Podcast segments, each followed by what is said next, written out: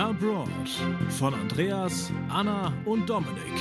Folge 64 Südafrika kommt vor dem Fall mit Birg Erdmann.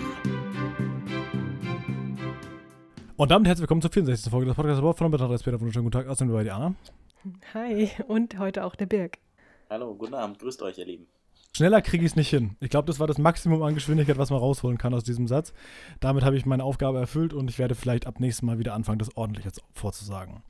Birg, schön, dass du da bist. Äh, wir reden heute über Südafrika. Du hast äh, in der Pre-Show, die man ja auf Patreon gratis anhören kann, schon erzählt, dass das Ganze vor sieben Jahren stattgefunden hat.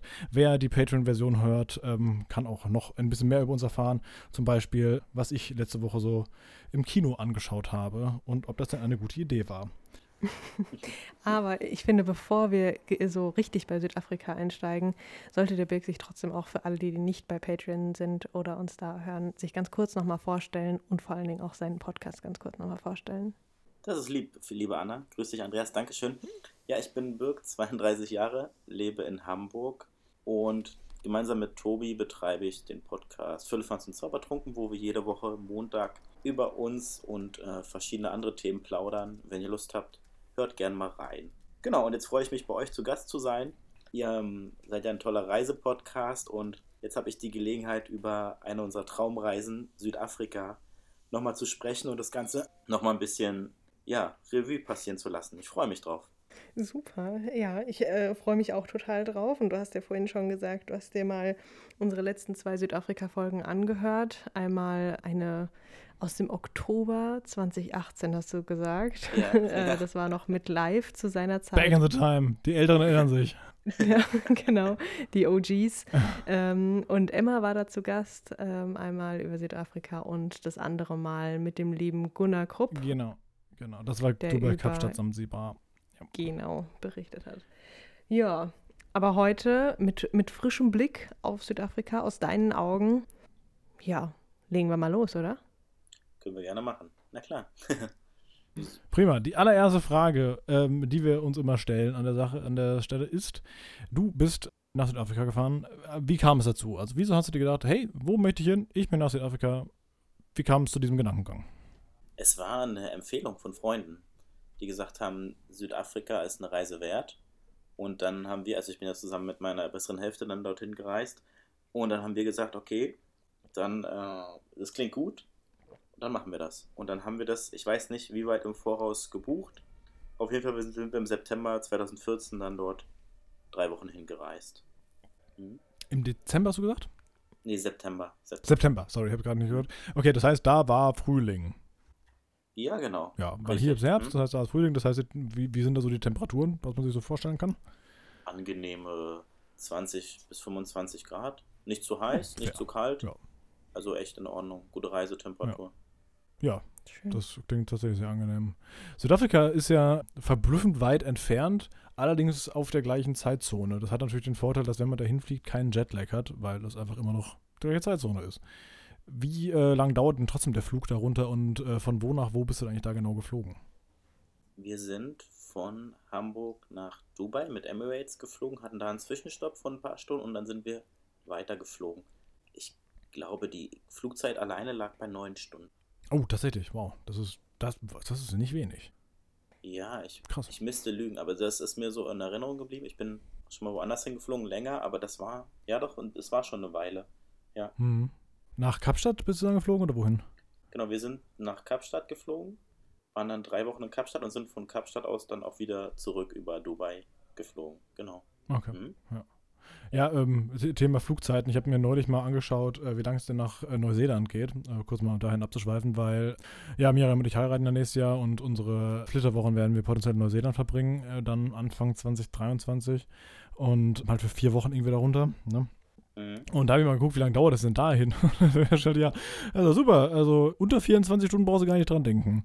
Mhm. Und ähm, Direktflüge gibt es auch keine, weil der Tank muss noch gebaut werden, wo so viel Kerosin reingeht. Und deswegen gibt es quasi zwei Optionen. Du kannst entweder über Singapur oder über Hongkong fliegen. Und dann haben wir uns gesagt, ja gut, dann machen wir das doch irgendwie eins davon und äh, bleiben noch ein paar Tage dann erst da, bevor es weiter nach Neuseeland geht. Weil der, so ein Flug, elf Stunden bis nach Hongkong, dann anderthalb Stunden Aufenthalt am Flughafen, dann nochmal elf Stunden. Danach kannst du mich einäschern. Also darauf habe ich irgendwie nicht so wahnsinnig viel Bock. Deswegen, aber wenn man da irgendwie noch so sagt, okay, ich bleibe erstmal irgendwie vier, fünf Tage an diesem Ort und gehe dann weiter, ist das, glaube ich, machbarer. Ja, das, das ist eine gute Idee und das habe ich damals auch gemacht, wo ich nach Australien geflogen bin. Da habe ich mhm. auch einen Zwischenstopp in Singapur eingelegt und auf dem Rückflug bin ich dann auch nochmal drei Tage in Singapur oder ein paar Tage in Singapur geblieben, bevor es dann weiterging. Bei so einer langen Strecke ist es auf jeden Fall eine gute Idee. Ja. ja. Es ist spannend. Du heißt, das heißt, du warst sowohl mal in Südafrika als auch in Australien. Ja, und in Amerika und in Thailand auch schon. Also ich bin schon ein bisschen rumgekommen. Das, das, das ist mir egal, das ist mir egal. Aber wichtig ist, du warst sowohl in Südafrika als auch in Australien. Hintergrund ist ja. folgender. Ich spiele, ja. wie man vielleicht an den einen oder anderen Folge rausgehört hat, gerne Geogesser. Und äh, nicht nur ich, sondern ganz ja. viele andere Geogesser-Spieler haben das wahnsinnig große Problem, Südafrika von Australien zu unterscheiden, weil es wirklich sehr, sehr ähnlich aussieht. Ist das tatsächlich so? Du hast beides mal live gesehen. Ja, das ist definitiv so. Und wenn ich dir ein Urlaubsfoto zeige, kannst du mir sagen, ob das Südafrika oder Australien war? Nein, kann ich nicht. Und ich kenne äh, GeoGuessr, ich habe das auch schon mit Freunden gespielt. Das ist echt schwer. Nee, äh, ja, ne? sehr, sehr ähnlich, ja. Ja. Hm? Gebe, gebe ich dir recht und äh, kann man nicht unbedingt unterscheiden. Hm? Ja. Gut, das heißt, für, als, als Labroad Insider-Tipp, wer irgendwie keinen Bock auf 24 Stunden Flugreisen hat, um nach Australien zu kommen, man reicht auch äh, neun Stunden bis nach Südafrika. Quasi das gleiche, bisschen weniger Kängurus, aber ansonsten identisch.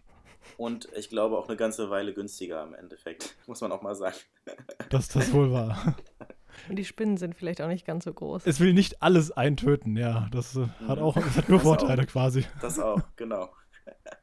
ja. Wobei, gibt es äh, in Südafrika große Spinnen? Das ist immer meine eine Broad Insider-Frage. gibt es da große Spinnen?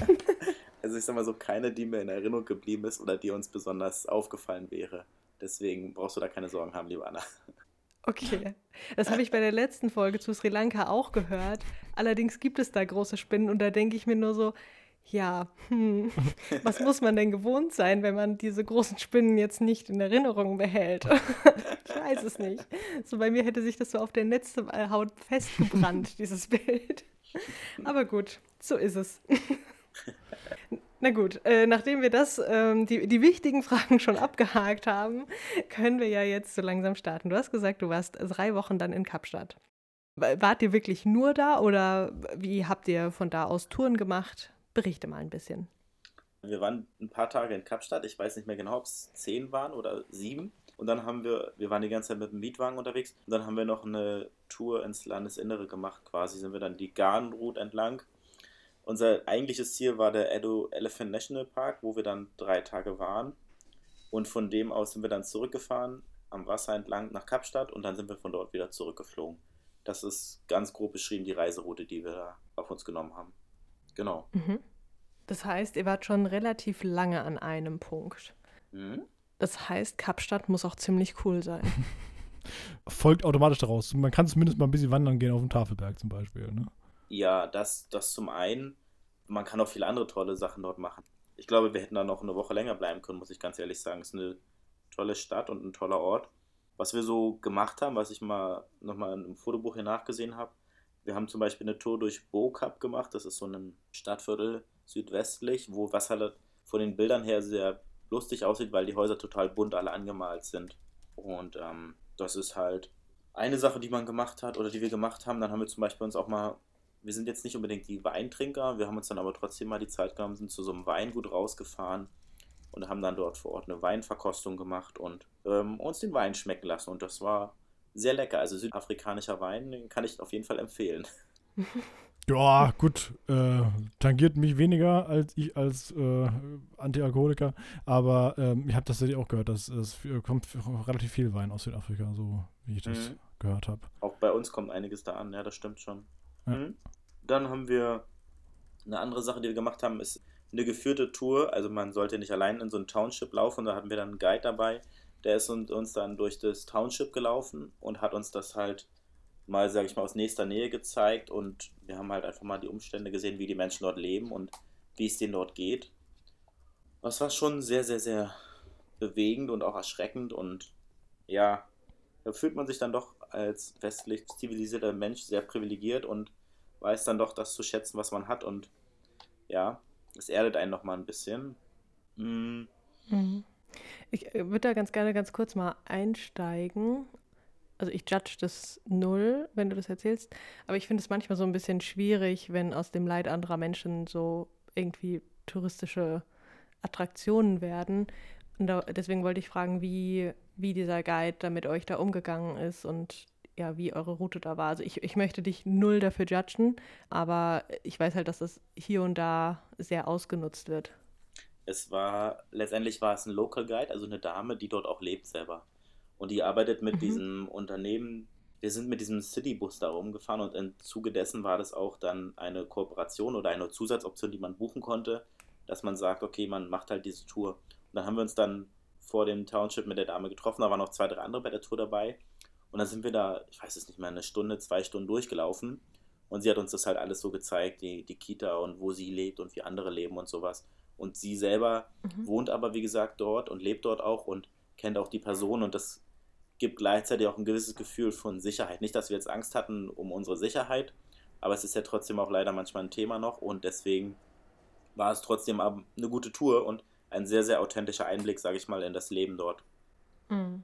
Ja, also äh, wenn, wenn die selbst auch da, äh, da gelebt hat und sowas und aus ihrer Perspektive ja, da be berichtet, finde ich das auch nochmal so ein bisschen an, was anderes, als wenn das irgendwie Institutionen von außen so machen und dann ähm, ja, sich am Leid anderer Menschen ergötzen. Das stimmt. Ganz, äh, pauschal ja, gesagt. Ne? Da bin ich bei dir. Hm? Ja. Okay, sorry, da wollte ich nur ganz kurz nochmal drauf eingehen, weil äh, mich das interessiert. Und manchmal ist es ja, wie gesagt, echt nicht so schön. Ja. Kein Problem. Wenn ihr Fragen habt, dann stellt die gerne. ja. Und was wir noch gemacht haben, hat sich ergeben, das war ein toller Zufall. Es gab ein Afrika-Qualifikationsspiel zwischen der Nationalmannschaft von Südafrika und Nigeria und da haben wir uns dann zwei Karten gekauft und sind dann mit einer Vuvuzela ins Stadion gezogen. Was ist das mit Uwe Seeler ins Stadion gezogen? Nein, mit, mit einer Vuvuzela. ja, ich weiß. Ja. Vuvuzela, das wäre es, ja. Nee. Ähm, auf jeden Fall war es dann am Ende ein 0-0, muss man auch zugeben. Es war ein tolles Erlebnis. Ah, Viele Tore gab es trotzdem nicht zu sehen. ja, doch zwei, aber die wurden noch nicht getroffen. Aber. Ja, zählten nicht. Nein, nein, ich meine, ihr habt die Tore ja gesehen. Das meine ich Ach damit. so, die meinst du, ja, okay. ja. Ja, ey, ich weiß, letzte Podcast-Folge nicht dabei. Ich muss diese, meinen ganzen Dad-Joke-Humor muss ich jetzt, jetzt alles auf einmal rauslassen. Hier. es ist okay, äh, lass dem freien Lauf. Das lieb, ich, ich glaube, also alle, die uns kennen, die sind das schon gewohnt. Ich glaube auch. Und die, die neu eingeschaltet haben. Das ist der harte Kern. Sorry dafür. es wird aber auch nicht besser, das kann man schon dazu sagen. Also, ja, aber so, so Sportspiele ähm, vor Ort. Sportspiele? Ähm, das klingt wie so Mutter-Kind-Turnen. ja, eine Runde Brennball. okay, nee. Also Sportveranstaltungen, ja. so ist vielleicht besser. Sportveranstaltungen vor Ort finde ich auch immer ganz spannend irgendwie. Und wir haben das ja in New York zum Beispiel auch gemacht. Nee, haben wir in Boston aber das gemacht in Boston haben wir das gemacht, du hast völlig recht, Verzeihung. Und es war irgendwie cool, da äh, so Vibes mitzubekommen, äh, weil es auf der einen Seite ist es halt so ein sportliches Event, auf der anderen Seite ist es aber auch irgendwie eine Feierlichkeit, bei der man dabei ist und irgendwie so ein bisschen mitten im Leben ist, was man normalerweise als Touri ja jetzt nicht unbedingt immer hat. Es kommt natürlich auf den äh, individuellen Reisestil an, aber sowas finde ich, ist, ist immer eine Möglichkeit, um mehr mit Locals auch in Verbindung zu kommen. Das hatte Daniel ja auch damals in der Folge zu Finnland gesagt, in Folge 60, dass man, wenn man in Finnland ist, sollte man sich auf jeden Fall mal ein äh, Eishockeyspiel angucken, weil Eishockey da ist nochmal eine ganz andere Liga als Eishockey hier. Mhm. Oh, das kann ich so bestätigen als alter Eishockeyspieler, definitiv. Da hat er recht. Ach, cool. ja. Warst du auch in Finnland bei einem Spiel? Nee, in Finnland war ich noch nicht. Ähm, ich habe aber okay. über 20 Jahre Eishockey gespielt, deswegen. Ach krass, sehr cool. Kann ich das ein bisschen okay. beurteilen. Also in, in, Südafrika war jetzt die Eishockey, ist jetzt nicht so die Eishockey-Nation? Nee. nee, nee. Da ist doch hier äh, äh, Rugby ganz groß und äh, mhm. Fußball, mhm. ja. Aber die sind doch ganz, ja. also auch relativ erfolgreich sogar. Im, nicht, dass ich es völlig daneben habe, aber es müsste Rugby sein, wo sie gut sind, ja. Also mhm. es klingt logisch, die mhm. Sportart. Mhm. Wieso? Weil es so ähnlich ist wie, äh, weil das Land quasi so ähnlich ist wie, ähm, wie Australien und Australien auch Rugby groß ist? Hm, das Äh, auch. nee, wegen der Kolonialisierung. Ja, ich weiß. ja, Mann, ey, wirklich, heute funktioniert es nicht. Okay, also jedenfalls, ja, Rugby ist tatsächlich in Südafrika äh, recht groß. ja. Gut. Wichtig ist, du sagst, du, du bist ja quasi schon direkt eingestiegen, mit was ihr da so alles gemacht habt. Aber beispielsweise so Tickets für so eine Sportveranstaltung, die muss man ja normalerweise auch immer so ein bisschen beforehand kaufen oder habt ihr das quasi erst vor Ort gemacht? Und damit generell die Frage einhergehend, wie, wie lief da eure Planung ab? Habt ihr einfach gedacht, jo, wir steigen einfach mal in den Flieger und dann gucken wir mal, dass wir in Südafrika landen und dann schauen wir mal, wo wir da pennen? Oder war das quasi schon so gedacht, ja gut, in der ersten Woche oder in den ersten paar Tagen werden wir das machen und so weiter? Mischung aus beidem. Also wir hatten die Unterkunft, das war so ein Gasthaus in Kapstadt, fest gebucht für die Nächte, die wir da waren. Und wir hatten fest gebucht den Edo Elephant National Park, die Übernachtung dort, weil das schwierig war, da ranzukommen und das zeitlich zu planen. Und das, was wir dazwischen, wo wir dazwischen übernachtet haben, haben wir alles offen gehalten und vor Ort dann kurzfristig gebucht, beziehungsweise dann uns eine Unterkunft gesucht. Oh, cool. Und das hat gut funktioniert und für uns hat sich, sagen wir, hat sich bewährt und wir haben nochmal den einen oder anderen Ort entdeckt, wo wir sonst wahrscheinlich nicht hingekommen wären. Hm? Wo ich später noch zu komme. Ja, genau. Ich wollte gerade sagen, dazu musst du später auf jeden Fall mehr erzählen. Ja, gerne. Genau. okay. Also wir sind jetzt noch in Kapstadt sozusagen. Wir sind noch in Kapstadt unterwegs, ja. War, wart ihr denn auch ganz, ganz un, also gut, das ist ja nicht, das Interessante ist ja, obwohl es Kapstadt heißt, ist ja nicht der Sü also ist ja nicht das Kap da, also doch, das ist schon unten, aber nicht ganz unten, also der südlichste Punkt ist nicht in Kapstadt, sondern eben noch weiter südlich. Hier ist das Kap der guten Hoffnung, genau. Ähm, Genau. das ist, Kapstadt ist ja, ist ja am Wasser gebaut, also kann man da irgendwie, ich meine, du, letztendlich, du wohnst in Hamburg, also ich meine, Hafenrundfahrt ist wahrscheinlich in Hamburg genauso spannend, aber war ihr da trotzdem irgendwie am, Wasser und habt da wässrige Dinge gemacht? Ja, das ist zum Beispiel der, der, der nächste Stopp unserer Reise wäre oder war ein Ausflug nach Robben Island mit dem Boot rüber. Und da muss man sagen, das war schon eine Bootstour für Hartgesottene. Also der Wellengang wäre sehr stark. Und Ist auch eine gute Ecke entfernt, oder? Ja, das ist ein paar Kilometer entfernt, genau. Und da haben sich auch einige Leute, sag ich mal, nicht wohlgefühlt auf der Fahrt. Robben Island ist, um es kurz zu erklären, sage ich mal, eine Insel, die ist vorgelagert und eine ehemalige Festung oder ein Gefängnis, wo der berühmteste Insasse halt Nelson Mandela fast zwei Jahrzehnte gefangen gehalten wurde. Da haben wir uns dann das Ganze mal vor Ort angeschaut. Äh, da, da, das heißt Robben Island, aber da gibt es keine Robben. Richtig, genau. Das ist der Witz an der. Sache. D- Das, das wäre jetzt der Punkt gewesen. Ja, Aber es wird ja so wie, wie Robben geschrieben. Also ich meine, was soll das denn? ja. Aber gut, das heißt ja nicht Seal Island. So gesehen hätte man vielleicht drauf kommen können. Oder Sea Lion. Ich kenne den Unterschied nicht. Was sind Das Robben? sind einfach alles Robben. ja, genau. Na gut, aber ist ja vielleicht trotzdem spannend, auch wenn da keine Robben sind. Es war auf jeden Fall interessant, das Ganze mal zu sehen und was für Umstände die da hausen mussten, sage ich mal, ja. Hm. Hat sich gelohnt, der Ausflug, ein paar schöne Fotos entstanden. Ja, und dann ging es zurück. Und du sagst, die Fährfahrt war ein bisschen was für Hartgesottene, das heißt äh, mit hohen Wellengang und sowas. Wie lange warten die da unterwegs? Das ist eine Dreiviertelstunde gewesen sein, eine Strecke. Ja, dennoch, ne? Dreiviertel Stunde kotzen ist auch lang. Ja, genau. Definitiv, ja. Was gab es da so für Stories vor Ort? Kannst du dich noch erinnern? Mm, Keine, keine besonderen. Es war eine geführte Tour, Okay. relativ strukturiert. Da leben ein paar Einheimische auf der Insel sogar. Aber, Ah ja. aber, aber ansonsten war das halt, sage ich mal, das Ganze einmal anschauen, ein paar Fotos machen und dann wieder zurück. Also es war jetzt nichts Aufregendes oder nichts Besonderes dort, muss man auch mal sagen. Ja. Genau. Ja. Die Fotos übrigens ähm, werdet ihr nicht nur hier in der Folge sehen können, wenn ihr, wenn ihr entsprechend Podcast-Player benutzt, sondern die werden natürlich auch bei uns auf der Instagram-Seite dann entsprechend in jedem der drei Mittwochs zwischen den Folgen, mit Mittwochen zwischen den Folgen äh, veröffentlicht. Und da könnt ihr dann die, äh, quasi einen visuellen Eindruck bekommen von dem Audio, was ihr gerade hört. Ja, Ja, kommt zu Insti. Das ist schön. Insti. Sehr gut. Geile Idee. Ja. Ansonsten, was war noch so los? Dann haben wir noch äh, Kürstenbusch besucht. Das ist so ein kleiner vorgelagerter äh, Park, sag ich mal, eine Grünanlage, wo wir dann ein paar Pflanzen einfach mal bes- besichtigt haben und uns den Park angeschaut haben. Und man hat von dort nochmal einen schönen Blick auf die Stadt. Neben dem Tafelberg, wo wir auch waren, auch eine gute Möglichkeit, sich, sage ich mal, nochmal die Stadt anzusehen von oben. Und dann waren wir in einem äh, Vogelkrankenhaus vor Ort, wo wir dann das Ganze besucht haben und uns, sage ich mal, die Vogelstation dort angeschaut haben. Oh. Wie traurig ist es da so auf einer Skala von 1 bis 10? Ja. Ich hänge gerade auch noch bei den armen Vögeln rum. Warte mal kurz. geh nochmal geh noch mal zurück. Was war mit Vögeln? Wieso ging es denn schlecht? Also, was ernsthaft, wieso gibt es ein Vogelkrankenhaus? Also, das ist doch sehr spezialisiert. Ich meine, hier gibt es einen Tierarzt, der dann sagt, okay, komm, Katze, Hunde, so alles Gleiche, kann ja alles operieren. Aber gibt es ein Vogelkrankenhaus? Ja, ich würde es auf einer 5 einordnen.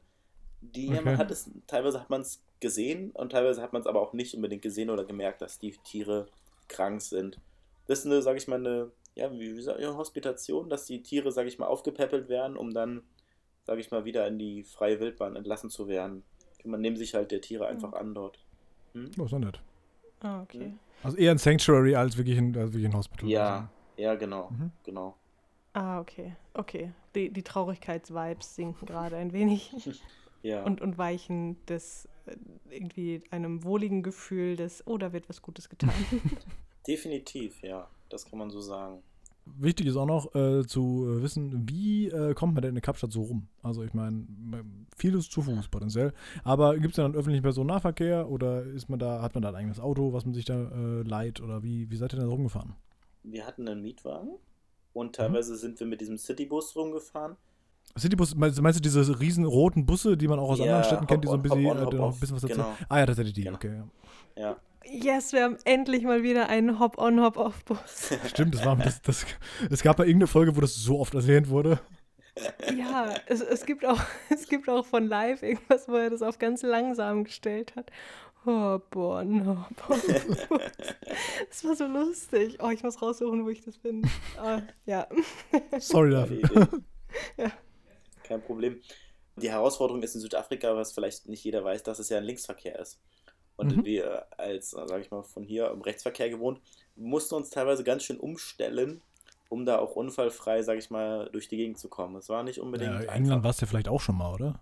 Ja, aber da bin ich kein Auto gefahren, ehrlich gesagt. Achso, okay, gut. Ja. Ja. Das ist übrigens auch wieder ein Äquivalent. Australien und, äh, genau, Australien ist auch Linksverkehr, ne? Genau, genau. Das war, Australien war aber später, deswegen Ach war so, das die okay. erste Erfahrung, sage ich mal, mit dem Linksverkehr. Ja, genau. Und damit sind wir dann gut durchgekommen und auch überall gut hingekommen. Also öffentlichen Nahverkehr haben wir meiner Meinung nach gar nicht genutzt. Und da gibt es Mhm. halt Busse. Es gibt, jetzt hier, bevor ich, ich glaube, es gibt gar kein Metronetz oder gar kein U-Bahn-Netz oder so. Nicht, dass ich wüsste oder es mir in Erinnerung geblieben wäre. Mhm. Ja. Genau. Dann kommen wir nochmal zu den, zu den Robben zurück. Dann haben wir doch nochmal einen Ausflug zum sogenannten Diuka Island gemacht. Das ist auch vorgelagert, eine kleine Insel, ein bisschen außerhalb von Kapstadt, wo dann wirklich die Robben auch leben, auf einem Felsen. Und wo wir da, wir waren relativ alleine mit dem Wunsch, da rauszufahren. Da mussten wir eine ganze Weile warten, bis es dann letztendlich äh, losging mit der Bootstour. Da war dann so ein Local Guide oder jemand, der da lebt halt, und der hat dann mit den Robben da so Kunststücke gemacht und hat die dann rangeholt und hat denen einen Kuss gegeben und so. Also es sah sehr, sehr lustig Das aus. waren, das waren aber freilebende Robben oder waren das, waren, Ja. da, waren die da irgendwie, what? Nee, die waren im Hafenbecken und sind da frei rumgeschwommen. Also sagen wir so, er hat mit Futter die wahrscheinlich so antrainiert oder die dafür, sag ich mal, wissen sie halt, dass sie was von ihm bekommen und deswegen kommen sie halt angeschwommen. Aber sie waren jetzt nicht gefangen oder sowas. Nein, nein. Okay. Muss ich mir noch überlegen, Und- was ich, wie ich das halt, wie ich das finde, aber es klingt auf jeden Fall weniger schlimm, als wenn sie gefangen worden, äh, gefangen wären. Ja, definitiv. Und Ich suche noch gerade verzweifelt die Insel. Ich scrolle die ganze Zeit wie wild durch diese Karte. Wo ist sie denn? Ach, da! Ich habe sie gefunden. Die ist ja wirklich sehr, sehr klein. Und sie ist äh, süd, äh, südwestlich von, von Kapstadt. mhm. ja, Ja, da unten ist sie. Ja, das ist ja wirklich, hui, da bist ja mit zu Fuß einmal in einer Viertelstunde drüber gelaufen. Ja, wir sind auch, äh, wir haben gar nicht auf der Insel selbst gehalten. Wir sind nur rumgefahren und haben das Ganze aus der Ferne beobachtet. Ah, also den, den, den Tierschutz, Naturschutz gibt es dann schon, dass man da gut. die Tiere in gut. Ruhe lässt, auf jeden Fall. Ja, das macht ja. Sinn. Ja, stimmt, wenn man auch die Fotos anguckt, das ist einfach, das ist einfach ein Stein, wo einfach nur Robben drauf sind, die sich Ja. gegenseitig runterschubsen, weil so wenig Platz ist. Ja, genau. die Sonnenanbeter. Ja, und jetzt gucke ich gerade hier weiter in dem Buch, sind wir ein bisschen spaziert. Ihr merkt, wir haben es mit den Tieren. Dann sind wir nochmal ins äh, Two Oceans Aquarium im Hafen gegangen. Ein sehr großes und auch sehr imposantes Aquarium, muss man sagen, was es dort gibt. Also das ist auf jeden Fall ein Besuch wert gewesen. Was heißt Aquarium? Heißt Aquarium, da sind kleine Fische oder heißt es auch, da sind äh, Haie und Wale? Wale nicht, dass ich es in Erinnerung hätte. So Pinguine und Fische und Schildkröten und sowas schon, ja. Mhm. Haie, boah, ich müsste lügen. Ich glaube, ich weiß es nicht mehr. Ich kann es dir nicht sicher sagen. Mhm. Ja. Genau. Und dann sind wir auf zum Kap der Guten Hoffnung, einen Tagestrip raus. Und haben uns das Ganze dann dort angeschaut, haben natürlich viele Fotos gemacht, den Wellen beim Wellenbrechen zugeschaut, Straußen, Strauße, sagt man ja, in freier Wildbahn herumlaufen sehen und andere Tiere, viele Echsen natürlich und sowas unterwegs. Und dann gab es dann auf der Ecke noch eine Pinguinkolonie, die dort unten lebt am Wasser, auch wieder frei. Und die haben sich da irgendwie fest angesiedelt und die leben da in großer Zahl. Und das war sehr süß und sehr niedlich, da die kleinen Pinguine zu beobachten, wie sie da rumtapseln und rumtürteln und sich ihr Fell pflegen und sowas. Ja, das war schon echt süß. Mehr Pinguine bei LeBroad bin ich da absolut dafür. Haben wir letztens auch eine längere Unterhaltung in der äh, Argentinien-Folge zu gehabt. Genau. Pinguine und Patagonien heißt die Folge. Süß. Ja. Was ja. hast du da gesagt, Andreas? Hast du auch irgendwie deine, deine Liebesode an die Pinguine angestimmt? Ja, ist ja auch so. Ja.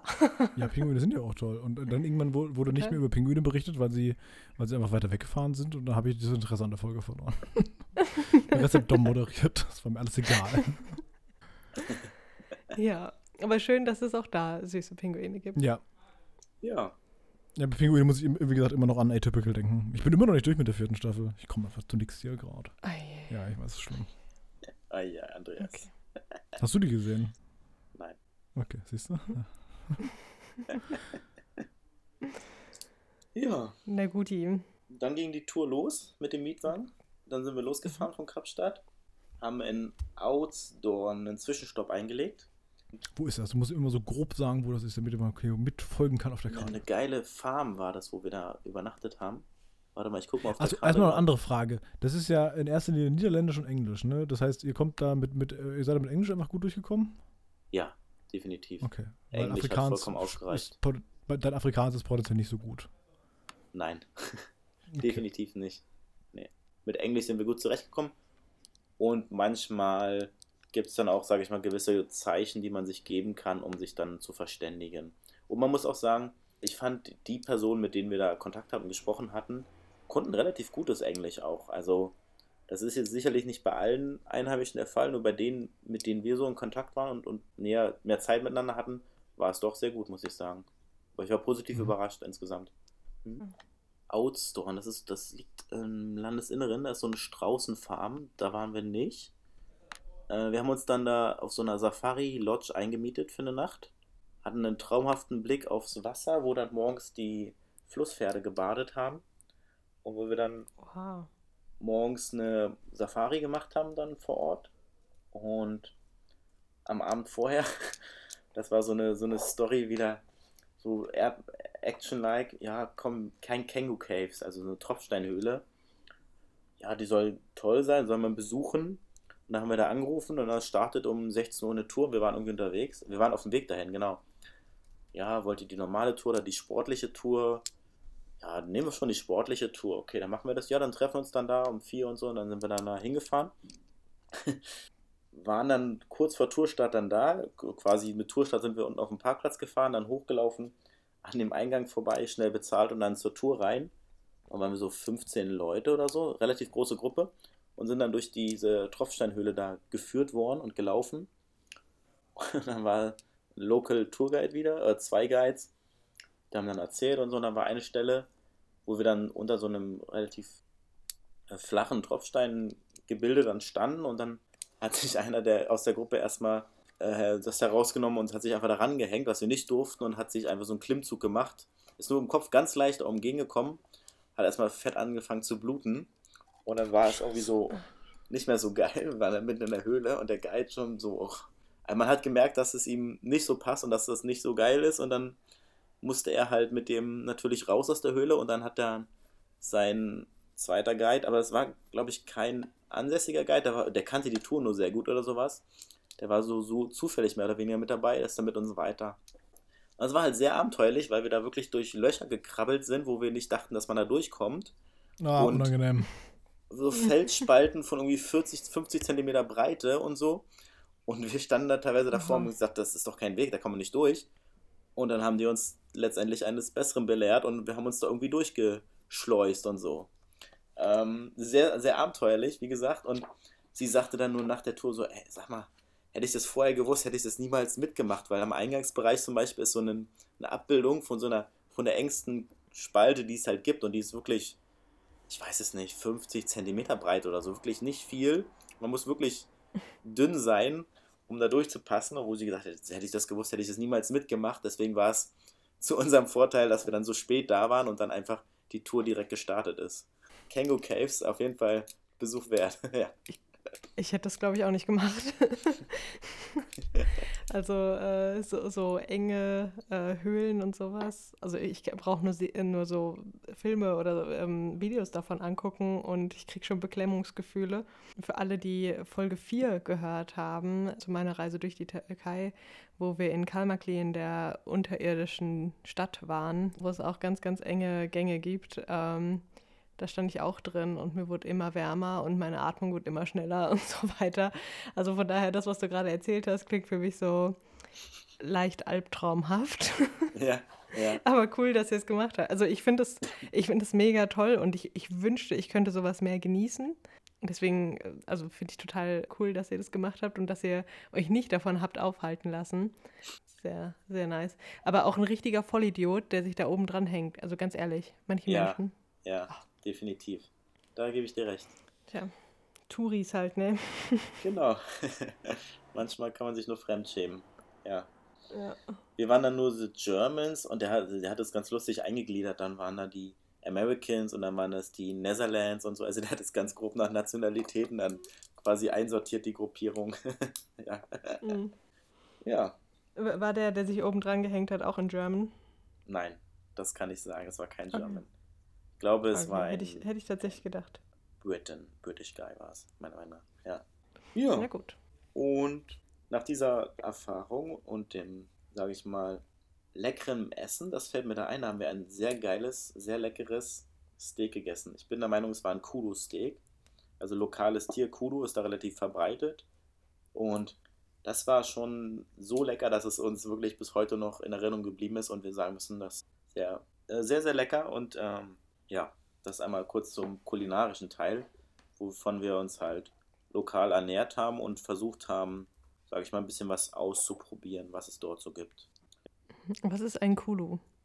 Ein Kulu ist ein, mhm. ja, eine Mischung aus Reh und äh, Elch, würde ich es beschreiben. Gestreift, relativ ah, ja. groß und mhm. gibt es da in großer Anzahl, sage ich mal. Mhm. Okay. Genau. Ähm, in dem Nationalpark und auch drumherum gibt's die, rennen die halt überall frei rum. Und ja, mhm. dann sind wir da ähm, letztendlich dann angekommen in Edo Elephant National Park, hatten dann dort in dem Park selbst eine Unterkunft, wo wir dann zwei Nächte, bin ich der Meinung, übernachtet haben mit unserem Mietwagen. Und dann hatten wir uns dann noch lokale, also Safari-Touren gebucht.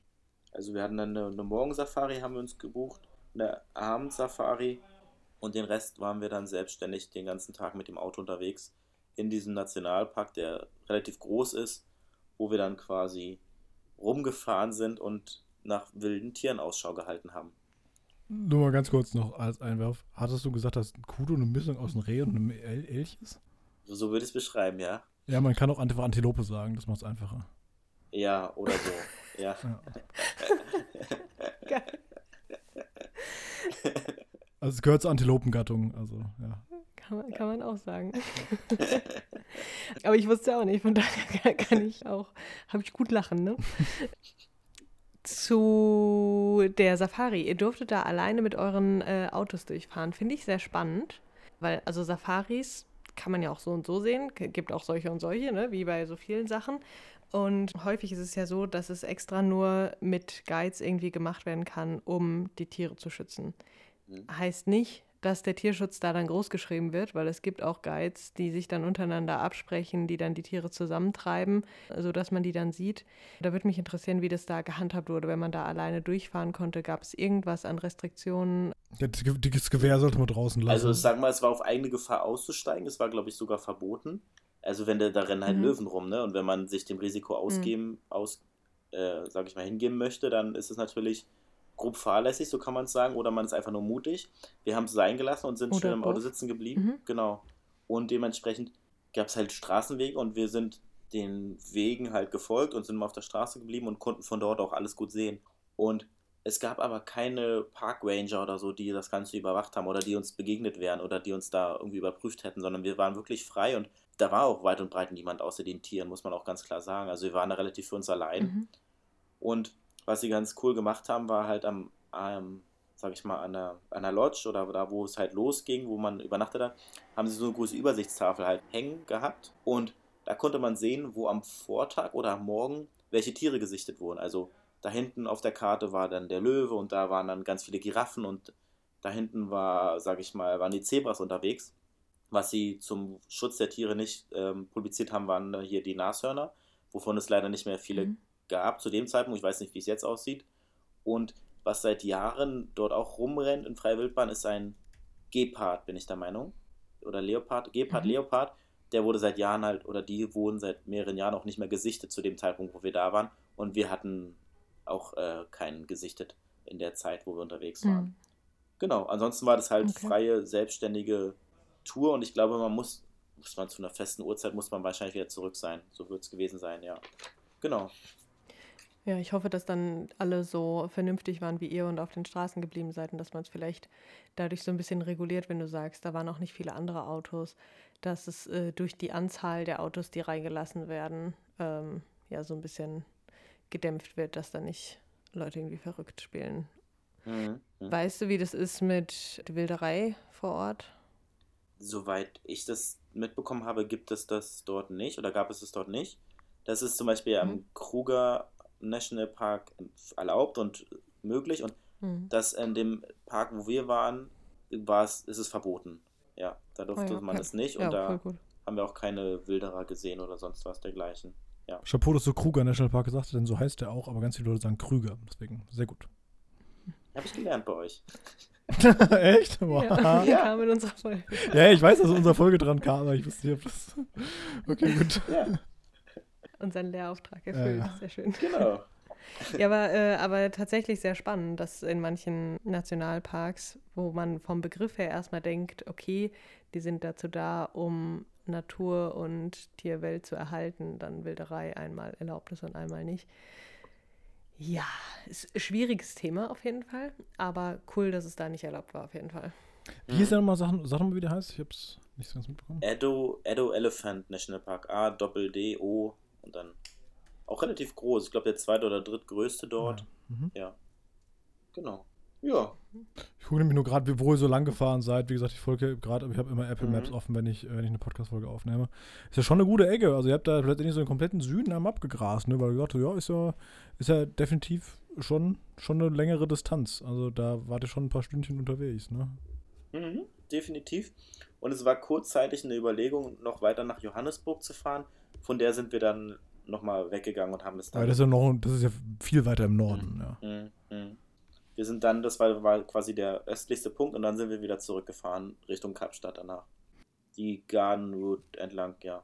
Hm? Genau, südlich von, vom äh, Edo Elephant Park ist ja auch Port Elizabeth, was nicht mehr Port Elizabeth heißt. Man, es sei mir verziehen. Ich weiß noch nicht, wie man das jetzt ausspricht, wie die Stadt heißt. Kann es buchstabieren, aber das hilft wahrscheinlich auch nichts, weil wahrscheinlich viele Buchstaben davon nicht mitgesprochen werden. Aber äh, war ihr da auch? Nein, da waren wir auch nicht. Genau. Und dann, nachdem wir dann da Löwen, Gazellen, Giraffen und Zebras und so beobachtet haben, sind wir dann wieder zurückgefahren und sind durch den Tsitsikama National Park gefahren. Der lag auf unserer Route und ich weiß gar nicht, wo wir einen Zwischenstopp eingelegt haben. Auf jeden Fall sind wir da durchgefahren und haben dann spontan entschieden, eine Ziplining-Tour vor Ort zu machen. Das war auch cool und abenteuerlich und auch relativ hoch in den Baumhöhen da von 20, 25 Metern gleichzeitig aber auch sehr sicher, alles modern. Also wir hatten da kein schlechtes Gefühl und fühlten uns sehr sicher und es hat gut funktioniert und war alles. Was ist Ziplining Tour? Ist das, ist das quasi wie so ein Kletterpark oder was? Ja, du gehst halt in die Baumkronen hoch. Du hast so eine, eine ein Klettergeschirr an und du mhm. bist an so einer Seilbahn dran und dann quasi gleitest du von einer Baumkrone zur anderen und das sind irgendwie also so Distanzen von ja aber du kletterst nicht selber, sondern du fährst. Du wirst halt, du gleitest durch die Luft. An diesem Seil hängt. Ja, also du, du slidest da so lang, ne? Ja, genau, mhm. genau. Ja, habe ich schon genau. gemacht. In Auf der Alp, auf der Schwäbischen Alp habe ich das gemacht. War wahrscheinlich exakt äquivalent zu dem, was ihr in Südafrika erlebt habt.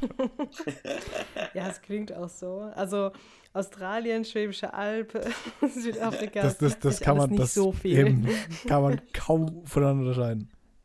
Ja. Ja, aber cool. Ähm, wie, ja, wie war diese Tour so? Von, von wo nach wo slidet man da so? Und was, was sieht man da so Schönes? Dadurch, dass es relativ hoch war, sieht man die Baumkrone und man sieht teilweise gar nicht den Boden unten. Mhm. Und die Tour ging eine Stunde und das war, sage ich mal, ein Rundkurs letztendlich. Man ist gestartet und ist mehr oder weniger da, wo wieder angekommen, wo man gestartet ist. Und was sieht man so? Ja, man hat schöne Ausblicke, sage ich mal, in die Natur.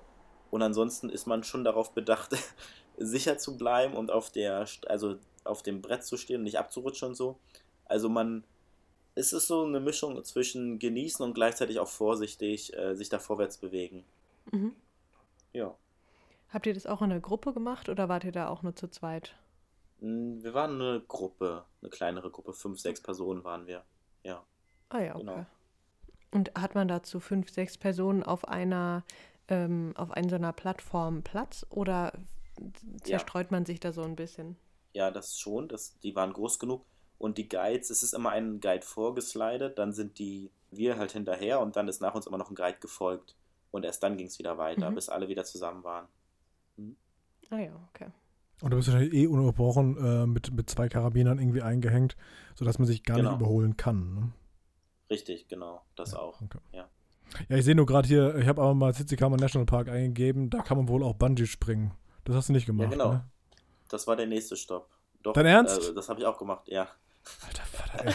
Warum denn? Ey, sag mal, du hast jetzt in dieser Folge, hast du, hast du sowohl meine Klaustrophobie angesprochen, als auch die Angst von hohen Höhen irgendwo runterzufallen. Also, warst du dann irgendwie noch im offenen Meer schwimmen, oder? Skydiving kommt später noch. Okay. Ähm, äh, ja, der Berg ist ein krasser Typ hier. Blue Bridge. Wir sind da rüber gefahren über diese Brücke und dann haben wir das halt gesehen. Ich wusste das vorher nicht. Und dann wollte ich halt nur mal gucken. Und ähm, ja, aus dem nur mal gucken war dann ein freier Slot und dann war der Preis sogar noch bezahlbar. Und dann war die Entscheidung getroffen, dass ich da aus 216 Metern in die Tiefe springe. Ja, nee, ist natürlich eine vollverständliche Herangehensweise, klar. ja, Ey, da ist auch Platz, ja, dann springe ich doch einfach auf 260 Meter Höhe in die Tiefe. Es gibt einfach so ein paar spontane Entscheidungen, das ja. kann man dann auch nicht mehr anders. Andere Leute holen sich mal spontan irgendwie ein Eis, ja. er springt von da, von da von der Brücke. Ja, ich habe ja gesagt, wenn man da ist, wann kommt man hier wieder her, wann hat man die Chance? Und ich hatte es vorher ja. noch nie gemacht, einen Bungee-Sprung. When in Rome, do as the Romans do, ne? When in South Africa, jump from a bridge. Ja. Ja. ja. Aber ich meine, wenn man, wenn man das irgendwie als Ziel hat und irgendwie ja generell ein Fable dafür hat, dann stimme ich dir zu 100% zu. Wenn man da ist, dann muss man das auch machen. Ja, ist auch nicht ähm, böse gemeint, aber für mich wäre es nichts. Ja, ja, voll. Also ein Kollege von mir hat es äh, damals in Neuseeland gemacht, weil es war irgendwie schon immer sein Wunsch und da hat er gedacht, nee, das, das mache ich jetzt auf jeden Fall. Ich würde mich das auch auf gar keinen Fall trauen, so als meine Kollegin und äh, gute Freundin letztens erzählt hat, dass sie aus einem fliegenden Flugzeug gesprungen ist mit einem Fallschirm, war meine Reaktion, als sie dann das Bild von wieder unten geschickt hat, so, es ist gut, dass sein Anzug noch komplett helltürkis wäre, äh, war meiner wäre so in Schrittregion etwas dunkler. so, äh, und ungefähr so ging es mir auch beim Bungee-Springen, von daher Kudos, dass du das gemacht hast sehr lebensbejahend. Oder verneinen, kommt drauf an. also sag mal so, ich hatte auch Schuss. Also ich, ich, bin jetzt nicht so, dass ich da vorgehe und also man sieht es auf dem Video auch, wie mir die Hände zittern und wie ich da stehe und die beiden halten mich da im Arm. Und ich gucke nach unten mhm. und denke mir, ach du Scheiße, das ist doch verdammt hoch. Und dann, sag ich mal, zählen sie runter und dann gibt es halt kein Zurück, dann geben sie einen kleinen Schubs und dann fliegt man halt. Es war eine mhm. coole Erfahrung, um es mal kurz zusammenzufassen, aber es war viel zu kurz, um es zu genießen. Also das waren irgendwie drei, vier hm. Sekunden Flugzeit und dann ist man schon wieder, sage ich mal, im Hochschwingen und dann ist der größte Spaß schon wieder vorbei. Und das ist auch ein Grund, weshalb ich es nicht nochmal machen würde. Weil ich einfach sage, okay, dann mhm. lieber wirklich Skydiving, also Fallschirmspringen oder was anderes, weil einfach der Genuss und das Erlebnis viel, viel länger ist und dafür ist das beim Bungee-Sprung mir persönlich dann doch viel zu kurz gewesen. Ja. Ja, ist eine interessante Sichtweise. Kann ich irgendwie auf eine komische Weise sogar nachvollziehen. Ja, dann, dann hängt man da unten und dann kommt so ein, so ein Local Guide abgeseilt und dann wird man nach oben gezogen und dann ist der größte Spaß auch schon wieder vorbei und dann geht man runter. Die ging auch relativ schnell, also es war jetzt nicht so, dass man da fünf Stunden oder so, sondern wirklich nach, nach einer anderthalb Stunden oder so waren wir dann wieder weg, sag ich mal. Ja. Mhm. Ja, das äh, zum Bungee-Sprung von der großen Brücke. Und dann sind wir weitergefahren in, den, in den Wildpark hier, Yukani Wildpark habe ich hier im Fotobuch. Da gab es dann nochmal Tiger, Leoparden und sowas zu sehen. Und dann haben wir eine. Auch da so, äh, so Safari-mäßig auch? Oder nee, die, die waren leider da gefangen und eingesperrt. Die muss man oh, sagen. Okay. Die sind nicht frei dort gewesen. Okay. Dann haben wir eine, eine Bootstour gemacht. Ja. Da ich sehe auch ein Foto. Ich kann dir nicht die Hintergründe sagen, aber da ist sogar ein, ein weißer Löwe drauf zu sehen. Das kann ist auch ein safe. Wildlife Sanctuary übrigens. Ah, okay. Das ist natürlich, okay. Es ist, es ist halt, ich sag mal, spätestens seit der Tiger King Dokumentation ist der Begriff Sanctuary auch so ein busy, äh, hat einen hm. leichten Knacks bekommen in der Bedeutung. Hm. Aber, aber es geht ja wohl tatsächlich um äh, die Pflege und das, das Aufpassen, dass sie da draußen nicht erschossen werden. Hm. Stimmt, das, das hört man tatsächlich oft auch, dass zum Beispiel weiße Löwen, wie du gerade angesprochen hast, eigentlich nur da leben können, weil sie mhm. ansonsten innerhalb von vier Stunden abgeknallt sind. Ja, ja. traurig, aber wahr. Ja. ja. Genau, und deswegen äh, sind wir da und da kann man dann, dann gibt man denen dann entsprechend x Euro und dann ähm, haben die da wohl auch potenziell mehr Platz als in einem typischen Zoo, sag ich mal. Mhm. Ja, ja, so sieht es zumindest schwer danach aus. Also wenn man ah, ja. sich Bilder anguckt, ja. Das ist doch schön. Ja. Dann haben wir eine, eine Bootstour gemacht und in Mossel Bay haben wir dann einen Zwischenstopp eingelegt. Das liegt am Wasser. Und da haben wir dann ähm, mit einem Boot sind wir rausgefahren und haben eine Wahlbeobachtungstour gemacht, so nenne ich es mal simpel übersetzt, eine mhm. Whale-Watching-Tour, wo wir dann mit den Locals da rausgefahren sind und dann sogar das Glück hatten, eine Wahlmutter mit ihrem Kalb dann neben uns schwimmen zu sehen und oh, das in freier Wildbahn zu sehen. Was für eine Art Wal war es? Kann ich dir nicht sagen, ehrlich gesagt, Andreas. Das weiß ich gar nicht. Eine Mischung aus Reh und Elch. genau. das, äh, äh, lassen wir sie auf Walisch angesprochen. ja. Okay. Das war auf jeden Fall sehr, sehr schön. Und genau, dann war Mossel Bay war dann, ich weiß nicht, wie ich darauf gekommen bin, dann hatte ich halt nochmal gesehen, dass es halt dort auch Skydiving gibt, also Fallschirmsprüngen. Und dann hatten wir Zeit und dann habe ich mich dann entschlossen, dort mit Ellen, den Tandem, Tandem Instructor, ins Flugzeug zu steigen und dann ähm, Fallschirmsprung zu machen. Und es war, war das dein erster Fallschirmsprung? Nee, mein zweiter. Ich habe das in, in, Deutschland schon mal gemacht vorher. Mhm. Und es war viel, viel schöner, einfach von der Aussicht her und vom, von der Umgebung her, von der Temperatur und sowas. Also hat sich auf jeden Fall gelohnt und hat viel, viel Spaß gemacht. Wie, wie stellt sich das vor? Ich habe das noch nie gemacht und vielleicht andere auch nicht. Und ich weiß nicht mehr, wie es abläuft. Also du, du gehst dann zu einem Flughafen und steigst in so eine Cessna oder was? Ja, potenziell nicht, weil da passen nur zwei Leute rein. Also in irgendwas Kleines und dann sagt er so, jetzt raus hier, oder was? Nicht ganz, nicht ganz. Es gibt vorher eine Einweisung am Boden. Äh, die Sicherheits-, also die, der Fallschirm und alles, was damit zusammenhängt, wird doppelt überprüft und man kriegt es angelegt und man macht, sage ich mal, man geht den ganzen Ablauf einmal am Boden durch, auf Englisch alles und dann hat mir das alles erklärt, was ich zu machen habe und was ich zu beachten habe. Quick Banana ist das Stichwort, also dass ich dann oben direkt nach dem Ausstieg quasi die Arme nach oben strecke und die Beine nach oben anwinkel, damit, sag ich mal, die, der, ich weiß gar nicht, was der Hintergrund ist, auf jeden Fall ist es für den Flug wohl besser und, und leichter. stabilisieren und, ja. damit du mehr Luftwiderstand hast wahrscheinlich, oder? Wahrscheinlich wird das der logische Grund dafür sein, ja. Mhm. Und dann ist dann ein Pilot, sag ich mal, vor Ort gewesen, dann eine kleine Maschine, wie du sagst, und dann sagt er, fragt er, bist du bereit? Und dann geht's los. Sagst du nein? Also das ist egal, du hast dafür bezahlt, raus jetzt. ja, das auch. Dann hat er die ganze Zeit ein Höhenmesser am Arm, wo er genau guckt, dass er, er sagt 10.000 10 Feet. Ich weiß nicht, mhm. was, was es in Metern sind, auf jeden Fall. Ja, okay. Dass er genau darauf achtet, dass man auf der Höhe dann ist. Dann gibt es, sage ich mal, das Signal von dem Piloten, dass, die, dass er bereit ist. Dann geht die Tür war die ganze Zeit offen. Das war das Coole, muss ich sagen. Also man konnte die ganze Zog. Zeit rausgucken. ja, es zog. Aber gleichzeitig konnte ich halt den Ausblick auch genießen. Das war sehr schön.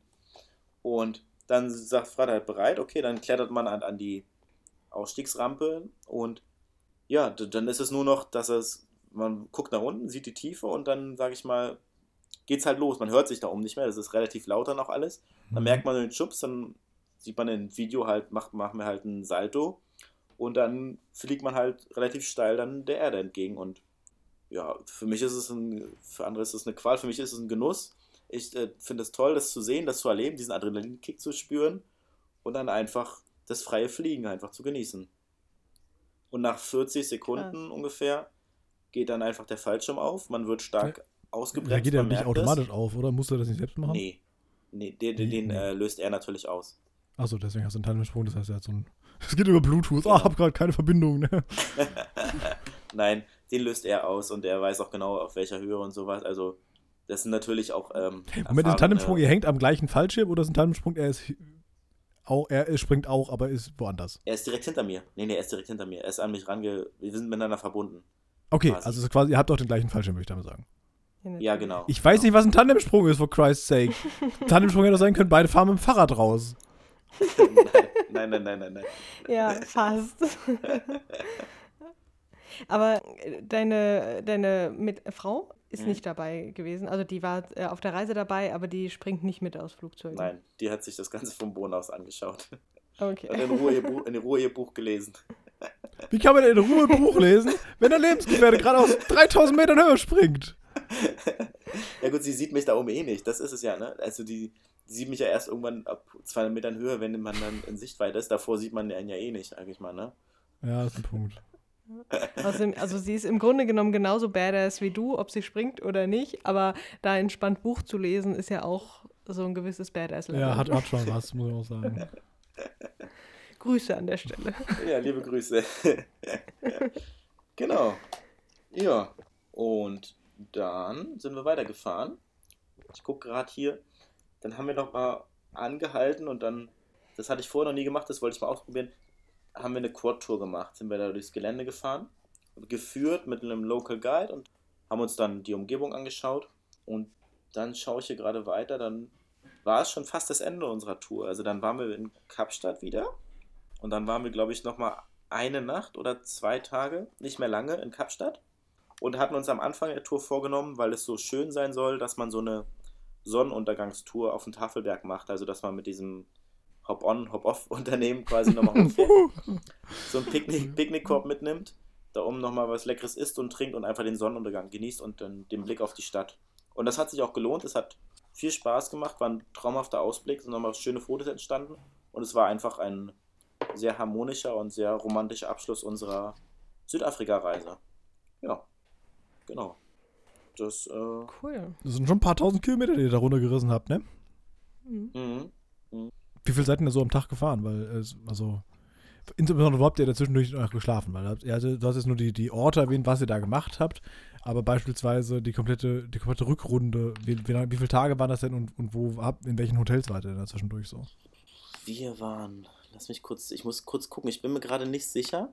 Also wir haben in Mossel also Bay nicht auch nicht genau pinpointen, wo das war, sondern einfach nur so, jo, das war auch ein Hotel oder das war ein Zelt oder eine, was auch immer, ein Hostel. Wir haben meistens in Gästhäusern übernachtet in, in Mossel Bay und dann waren wir nochmal in, ich kann es dir nicht genau sagen, auf jeden Fall war das, wie ich es halt erzählt hatte, dass wir da vor Ort dann in den Ort reingefahren sind und dann geguckt haben, dass wir da eine Unterkunft finden. Und in dem einen Ort zum Beispiel war es schwieriger, weil eine sportliche Veranstaltung stattgefunden hat an dem gleichen Tag. Da war dann alles ausgebucht. Und dann sind wir ein Stück weiter gefahren und dann haben wir da, äh, sage ich mal, was gefunden. Und in dem einen Gasthaus zum Beispiel, das war in, das war am Anfang, das war recht cool, weil es halt sehr, sehr schön war, einfach sehr abgelegen. Man hatte seine Ruhe und es war ein total netter, sag ich mal, Besitzer oder Gasthausbesitzer, der sich da um uns gekümmert hat. Und wir haben uns total wohlgefühlt bei ihm und er war total herzlich. Und da würden wir auf jeden Fall nochmal, sag ich mal, übernachten. Und ansonsten auch generell die, die Leute, wo wir übernachtet haben und wo wir halt uns aufgehalten haben, waren alle sehr, sehr gastfreundlich, sehr, sehr nett und sehr zuvorkommend und haben wir wirklich dann geschaut, dass es uns gut geht und haben uns geholfen und ihr wollt dahin und dann macht doch das und das, haben uns Tipps gegeben und so. Also total offen und freundlich einfach wirklich, muss man sagen. Sehr, sehr gastfreundliche Leute, in Neisenia haben wir zum Beispiel übernachtet auf der Rückreise. Das liegt hier unten an der, am Wasser auch, genau. Ah ja, da. Mhm. Ja. Und was ähm, man auch sagen muss, was man, was ihr auch in der einen Folge mit angesprochen hattet, mit dieser ganzen Sache mit den, mit den Farbigen und den Weißen und wie die halt zusammenleben und man merkt es schon, oder wir haben es zu dem Zeitpunkt gemerkt, dass es Unterschiede gibt, ne? dass ja halt, sag ich mal, der, dass die Farbigen angestellt sind und dass sie in einem separaten Bereich ähm, des Hauses übernachten und nicht unbedingt dort, wo, sag ich mal, der Hausherr sich aufhält und viele haben auch, also Menschen, sage ich mal, haben, sage ich mal, die Farbigen als Angestellte, die sich dann um die Gäste kümmern oder auch um das Wohl und um die Sauberkeit in dem Haus selber hat man ganz klar gemerkt und muss man auch ganz klar so erwähnen, auf jeden Fall.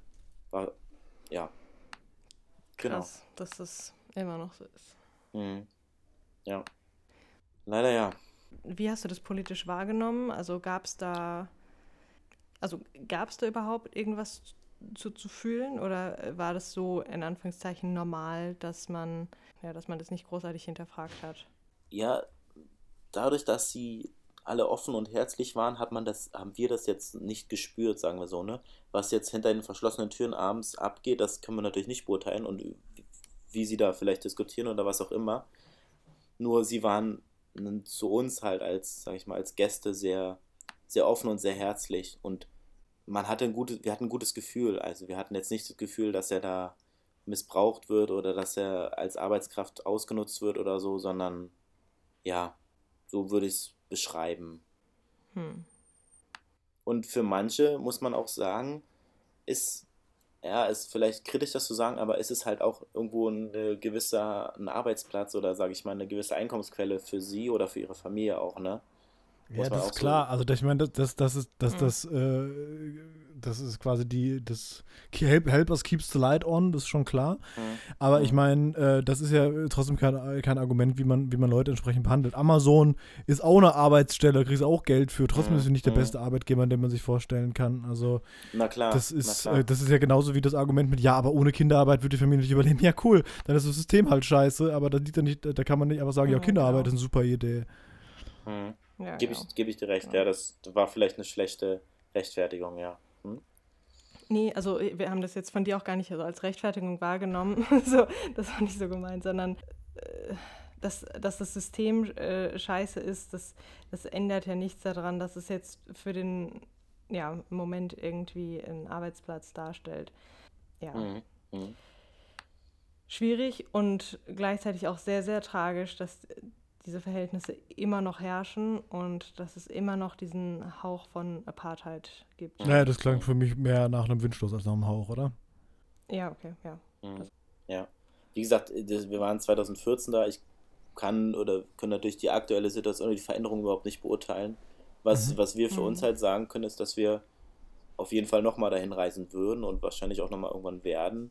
Also es war ein mhm. toller Traumurlaub und uns hat es sehr, sehr, sehr gut gefallen, einfach. Muss man wirklich so sagen. Mhm. Ja. Aber würde der auch dann die gleiche Ecke machen, oder? Weil ich meine, der war ja sehr, sehr stark im Süden. Ich meine, oben ist Johannesburg, Pretoria und, und äh, die Stadt mit B, deren Namen ich gerade vergessen habe. Blöfontein, irgendwie sowas. Genau, Bloemfontein. Ja, das ist quasi die beiden anderen Hauptstädte, Pretoria und Bloemfontein. Mhm. Äh, würde mhm. der da auch mal, das wäre ja äh, wesentlich mehr, mehr Stadt als, als äh, quasi Natur, oder würde der quasi auch wieder da unten die gleiche Ecke machen? Wir würden eine andere Ecke besuchen. Ähm, wir würden aber, glaube ich, für uns wieder versuchen, eine Mischung aus Natur und Stadt zu finden. Und dass mhm. man was von der Natur, von den Tieren und sowas sieht und auch ein bisschen was Sightseeing-mäßig, sage ich mal, sieht. Und wie ihr vielleicht ein bisschen rausgehört habt, war es auch überhaupt kein klassischer Badeurlaub. Ich glaube, wir lagen einen Nachmittag mal am Strand, ansonsten waren wir halt überhaupt nicht baden mhm. oder so, sondern es war eher so ein, ja, ja, Aktivurlaub ist das falsche Wort, aber sage ich mal so, ja, ja, also ihr habt viel unterwegs, habt eure Zeit da genutzt und nicht nur relaxed sozusagen. Ja, genau. Ja. So kann man es auf jeden Fall ja, sagen. Ja, so klang es mhm. auf jeden Fall. Ja. ja. Okay, also auf jeden Fall sehr spannend irgendwie. Also, ähm, was würdest du denn sagen, war dein absolutes Highlight dieser Tour? Für mich äh, der Besuch in diesem Edo Elephant National Park. Einfach dieses Gefühl, mhm. die Tiere, die man, sag ich mal, die gefährdet sind, die denen es nicht gut geht und wo der Bestand so gering ist, einfach in freier Wildbahn für sich zu sehen, Und da dieses Gefühl, da rumzufahren und zu überlegen, okay, da siehst du jetzt ein paar Giraffen und da hinten liegt der Löwe auf der Wiese und beobachtet das Ganze und meine Löwe schläft fast den ganzen Tag davon abgesehen, aber einfach dieses ja, imposante, Katze, ne? dieses Tier, das ist so, würde ich sofort wieder machen, ist mir auf jeden Fall eins, auf jeden Fall ein mhm. Top, Top Highlight der Reise gewesen. Hm? Krass, das muss mhm. etwas Besonderes sein, wenn, wenn das sowohl den Bandesprung als auch einen Fallschirmsprung toppt. ja, war es definitiv. Mhm. mhm. Klingt auf jeden Fall sehr spannend, vor allen Dingen, wenn du auch ja da äh, Tiere siehst und dir da auch ja Gedanken darüber machen kannst, wen du unterstützt quasi. Also ob du jetzt irgendwie einen Park unterstützt, in dem Wilderei äh, erlaubt ist oder eben nicht. Und ja, wie. Mhm. mhm. Na klar.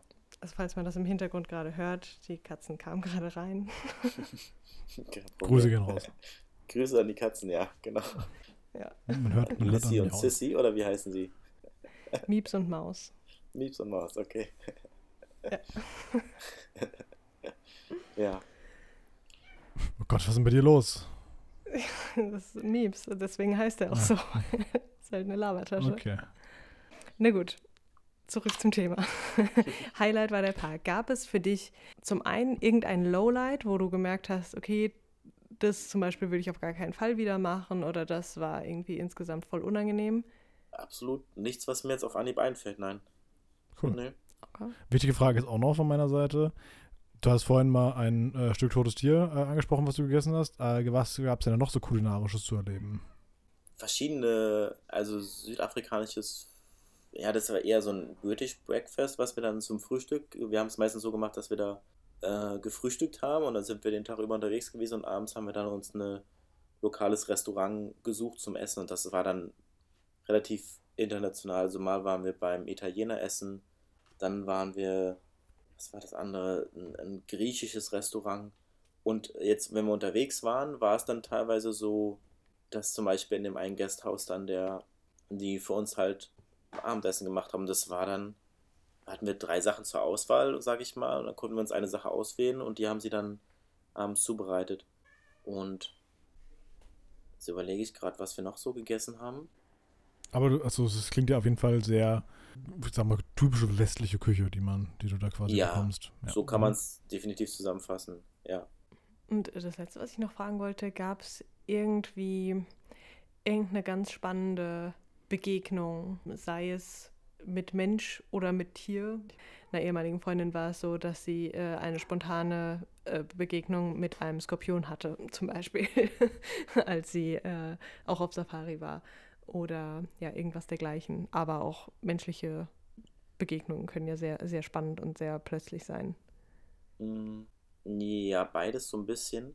Also zum einen, wie gesagt, dieses Imposante, was ich gerade schon erzählt habe, diese Begegnung mit diesem Löwen oder waren ja mehrere Löwen, mhm. aber die einfach da sag ich mal, 50 Meter entfernt auf der Wiese liegen und man weiß halt hier, sag ich mal, im Tierpark sind die halt auch natürlich so nah, aber da ist kein Sicherheitsabstand oder da ist kein, kein Graben oder sonst was dazwischen, sondern einfach dieses Bewusstsein, okay, er kann sich auch einfach, wenn er will, einfach mal bewegen und auf uns, nicht, dass man das da Panik hätte, aber dieser Gedanke hat schon einen gewissen Reizfaktor oder einen gewissen, ja, und das andere war in diesem Gasthaus wirklich diese herzliche, oder auch in den anderen Gasthäusern, diese Herzlichkeit, diese Menschlichkeit von den Menschen. Jetzt explizit eine Person, die mir in Erinnerung geblieben ist, wo ich sage, das war besonders, da fällt mir jetzt so nichts ein. Es war nur, es ist nur allgemein mir so in Erinnerung geblieben. Ja. Schön.